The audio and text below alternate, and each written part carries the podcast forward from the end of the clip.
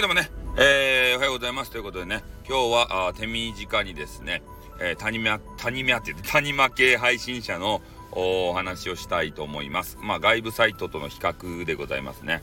えー、朝からですね、え、外部サイトを覗いていたわけですけれども、え、朝からその、まあ、メンズの方なんですけれどもね、え、谷間について、まあ、熱く語る男がおりまして、え、この方は、えー、谷間系配信者、まあ、あの動画配信とかされている、まあ、ポコポコポコポコポコポコポコポコちゃんとかね、なんかそういうあのね、とこあるじゃないですか。ゆあの YouTube とかね。そういうところで、えー、谷間を出してる配信者はけしからんのだというような、えー、話をずっとされておりまして、ね、なんかこいつ熱いなって、熱い男やなって思ったんですよ。だってさ、このスタイフの中で、その谷間系配信者とかあんまりね、話題に上らないじゃないですか。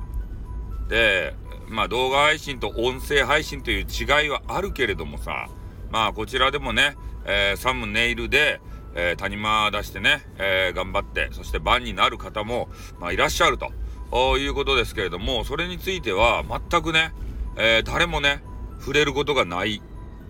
ね、議論になることさえもない。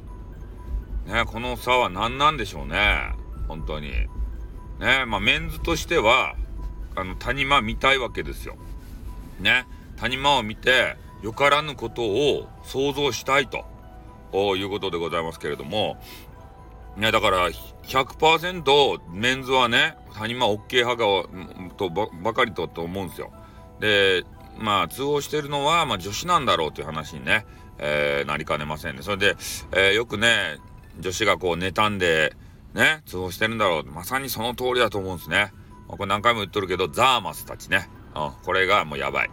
A カップザーマスが、ね、もうすぐ通報するんですよ。